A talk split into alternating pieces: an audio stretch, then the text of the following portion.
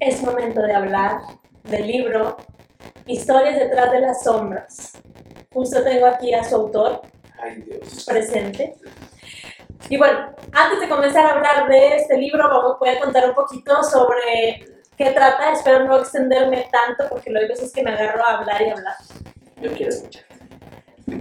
Pero pues también hay que aprovechar al autor, que lo tenemos aquí presente, no siempre se da esa oportunidad.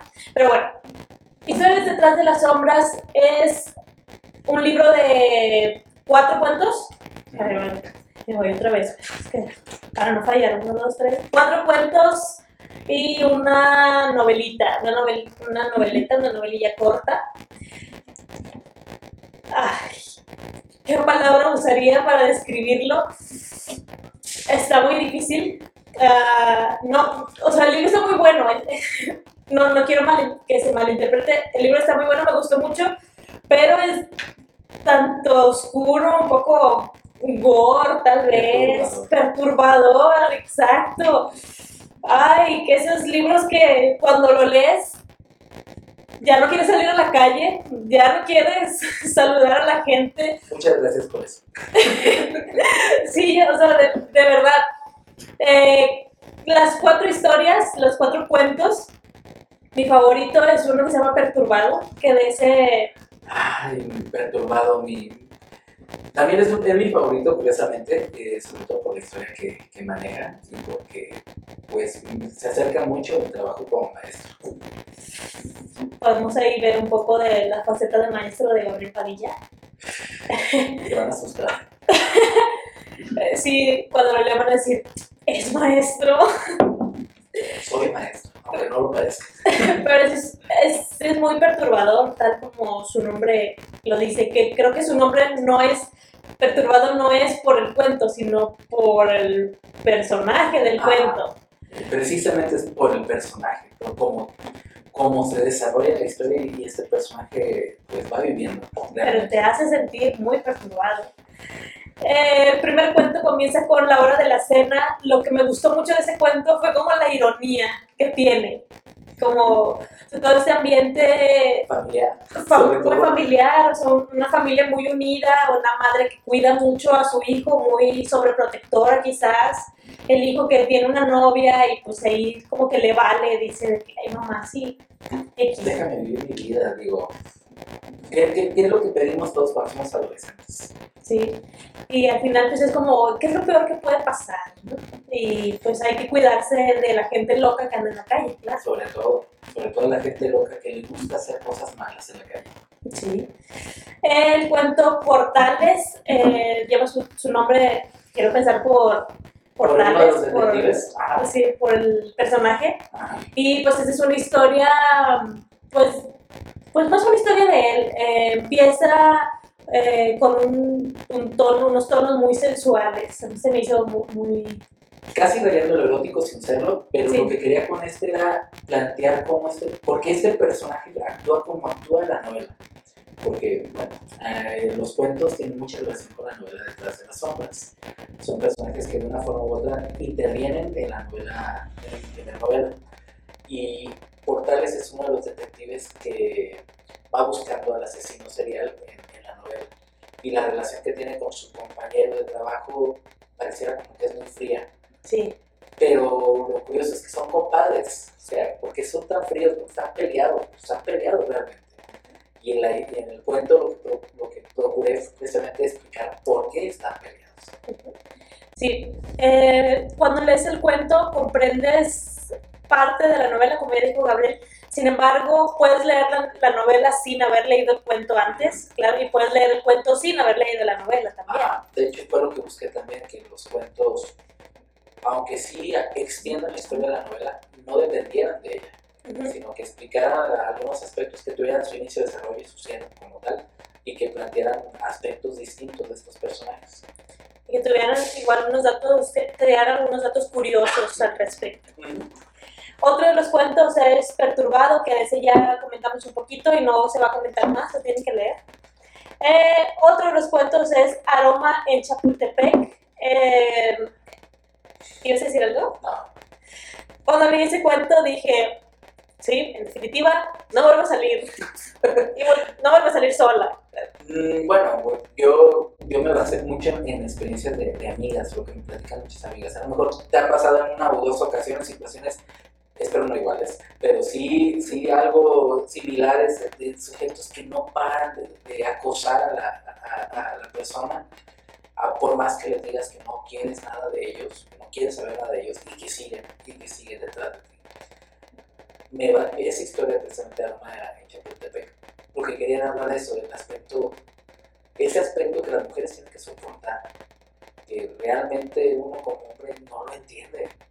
Uno como hombre de pronto está en su idea de, son mujeres, voy tras de ella y pues, se lleva va a soportarlo.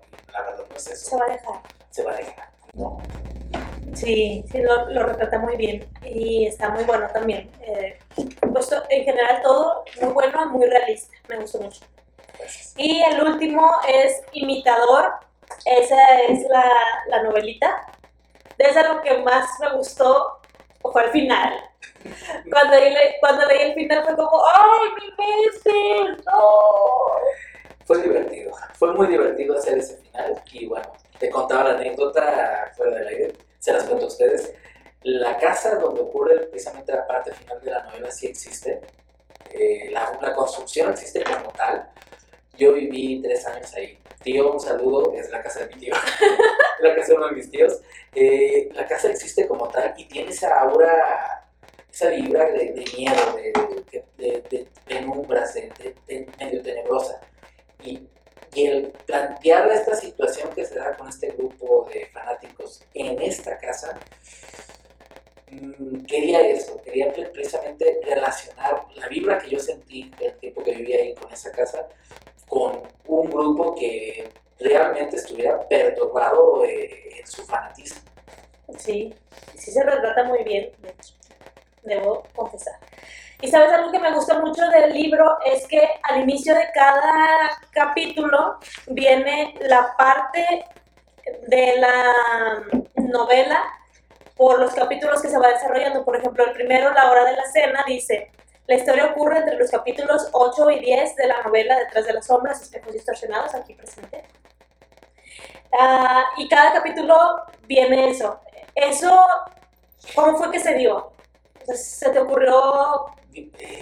Curiosamente, este, cuando empecé a escribir la historia las historias, los, los relatos, fue curiosidad mía. Fue curiosidad mía. Cuando, cuando escribí la novela, lo he platicado en otras ocasiones, la novela fue una catarsis para mí por la situación que viví con la muerte de mi papá. Fue una manera como de sacar muchas cosas que, mucho rencor que traía y que necesitaba sacarlo de una forma u otra. Y me sirvió la novela como catarsis. Pero me abrió dudas con algunos personajes. Por ejemplo, cómo vivían algunas de las víctimas del asesino, del caníbal de Anarco. ¿Qué lo que, qué, ¿Cómo vivían ellas su día a día? ¿Qué es lo que hacían ellas? ¿O qué pasaría si una familia hiciera lo mismo que este sujeto en la ciudad y que pues, se cuidara más que este sujeto? Porque este sujeto pierde el control. igual metí experiencias personales a personas que conozco con situaciones que sí son perturbadoras, pero las desarrollé con un poquitito más de hiperrealismo, me llamarían por ahí para, para ver cómo, cómo, pudiera desarrollarse una situación de estas en el extremo, en un extremo, vamos, eh, peligroso. Fíjate que el libro está muy bueno y todos los datos que, que me has dicho ahorita como que me hacen mucho sentido y le agregan un valor más, tiene un valor agregado a todas las historias detrás de las sombras.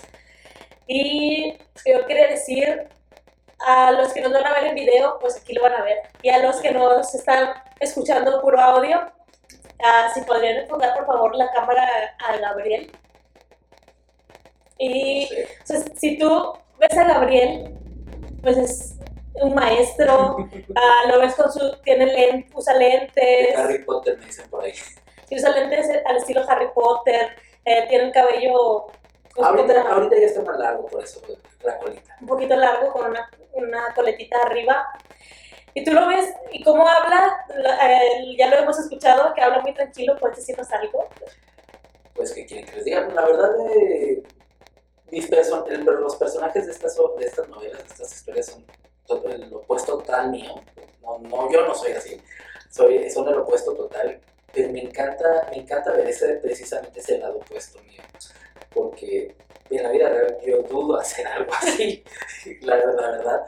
Y pues a mí me encanta mi trabajo, soy maestro de educación primaria, para el que no sepa, soy maestro de primaria y me encanta mi trabajo, me encanta trabajar con ellos, me encanta vivir con las experiencias que ellos pudiera decir que de pronto puede ser algo infantil en el aspecto de, de, trabajar con ellos y platicar lo que ellos platican y hablar lo que ellos hablan. Pero eso no significa que no pueda explorar ese lado oscuro que todos nosotros tenemos. Sí. Y lo que iba a comentar es que justo lo ves y no piensas que podría tener esa mente tan macabra, tan maligna para escribir de Historias detrás de las sombras y los cuentos de, de perdón, la novela de Detrás de las sombras, espejos distorsionados y las historias de Detrás de las sombras, espejos distorsionados. Entonces, Gabriel, me encanta, estoy en espera del próximo libro. Ay, el próximo libro. Eh, bueno, no sé si quieres que adelante poquitito. Gracias, claro. el próximo libro eh, me quiero enfocar en otro aspecto que ocurre mucho en México. Lo de las sectas, pareciera que no, ocurre mucho en México, de los grupos religiosos. Y quiero enfocarme en ese punto, pero utilizando personajes de estas, de estas historias. Y obviamente ver las consecuencias de este asesino. ¿Qué, qué provocó este sujeto en la gente que lo llegó a conocer? Es lo que quiero también explorar un poquito más.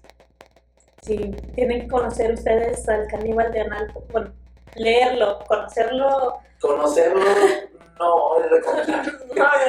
no, es recomendable. Yo, yo también lo he comentado otras veces. Yo regresar a la mente de este sujeto me da miedo.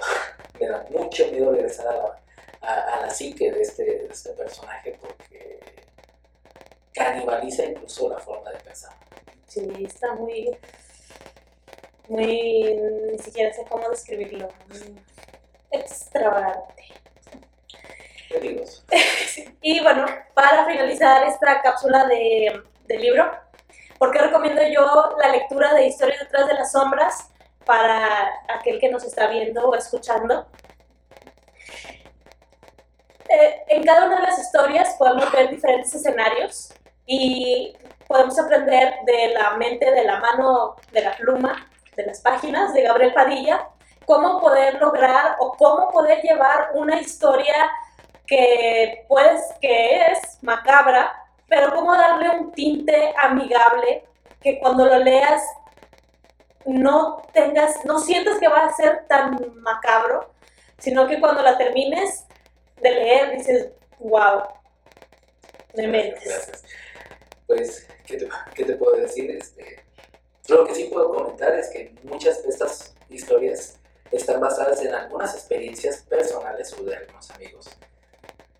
Que pareciera que, se oye raro, pero uno como maestro en las escuelas de pronto ve cada cosa que dices, este, no quisiera vivir lo que este niño vive, lo que esta familia vive, pero terminas también llevándola, en mi caso, llevándola a un punto en el que dices, ¿por qué no conocerlo? A lo mejor da para, entender mejor cómo es que estamos viviendo.